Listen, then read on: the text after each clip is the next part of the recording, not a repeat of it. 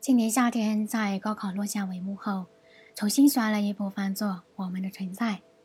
在此之前，我一直都告诫自己，这个夏天要好混图书馆，好好背单词等等之类的自我约束。可是突然就想要去看一部番作，《我们的存在》是多么有哲学味道的番名，于是就真的重新打开了这部二十六话 TV 版，开始了重温。在高桥不失青涩的嗓音中喊出“亚诺”这个名字的时候，就让我一次性记住了，而且连续多天耳畔都响起了高桥喊亚诺的声音。有一次，亚诺在等高桥时，枕在高桥的书包上睡着了，梦见了自己与娜娜的过去，然后醒来看见高桥在窗前，就问高桥：“为什么不叫醒我呢？”高桥说：“因为看着你睡得很幸福，不想打扰。”于是亚诺问高桥：“什么是幸福？”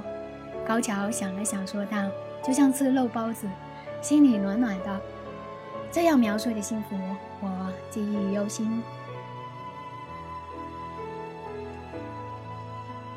这件事情开始于高桥十五岁的时候，那时正值上高一，开始了与亚诺的邂逅。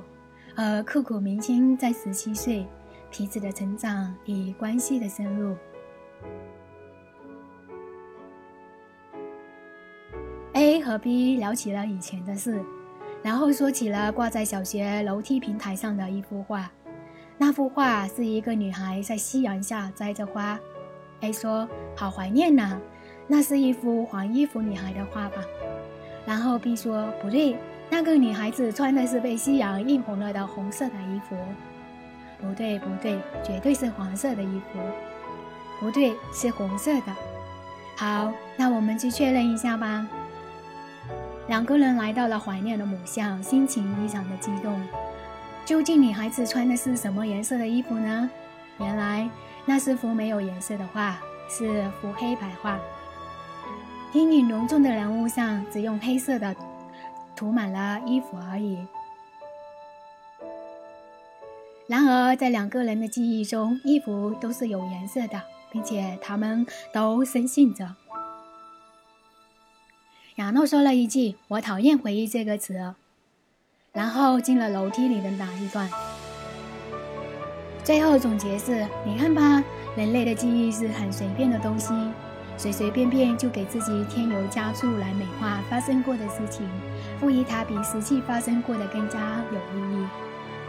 这也是我第一次知道，回忆是个美化的产物。就像很久以前看过一句话，他说：“事件发生的五分钟之后就不再真实，因为很快就会有各种丰富的形容词、副词去描绘整个事件。”高桥，他的形象娇小可爱，说话细声细语。然而，无论是恋爱还是升学考试的决定，都很有主见，显露出性格中刚强的一面。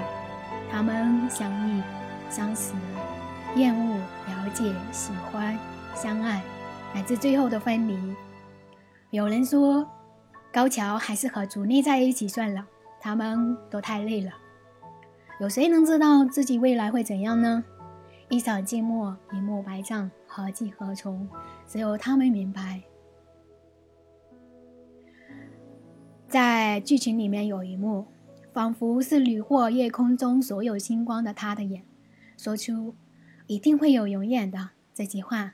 才十七岁的他，直到现在回忆起来仍然历历在目。尽管我们已经变成了大人。也知道了，永远其实不存在。可是那一个时间静止了，世界变得只剩下两个。那一瞬间比什么都真实，却又如梦境。虽然只是短暂的一瞬间，却带来给我们永恒的感觉。在年轻如我们的心中，永远的确是存在的。然而，我们每个人还是很快的我们都不知道永远有多远，应该说，我们也许根本不再相信所谓的永远。而动漫的最后，亚诺离开了北海道，跟随了妈妈去东京。而漫画的故事已经长到了五年后，五年的时光竟是悲伤，亚诺消失了，而高桥等了他五年。最终章的旗帜已经打了起来，高桥终于找到了亚诺，想与他一起看看这几年他们错过了些什么。隐隐的感觉不太过喜欢的结局。漫画似乎还有另一个译名，叫《曾经的我们》。我不喜欢这个名字，因为有一种悲剧少男弱势的感觉。存在是一个没有感情的词语，但是你想到在这个蓝色的星球上，如海洋，如森林，如山峰，如成群的鸟，想到你的过去，想到你过去的过去，也会觉得有温暖的气息。动画的最后说。不知不觉，我们已经长成了七夕的年龄，以及我们永远记得我们曾经十七岁。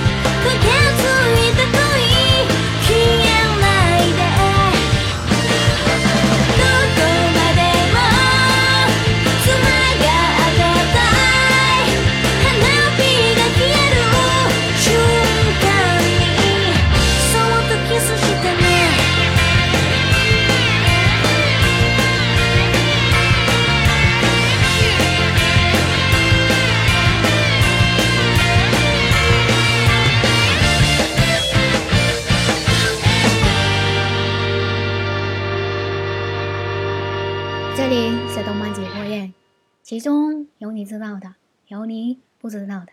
下期见，拜拜。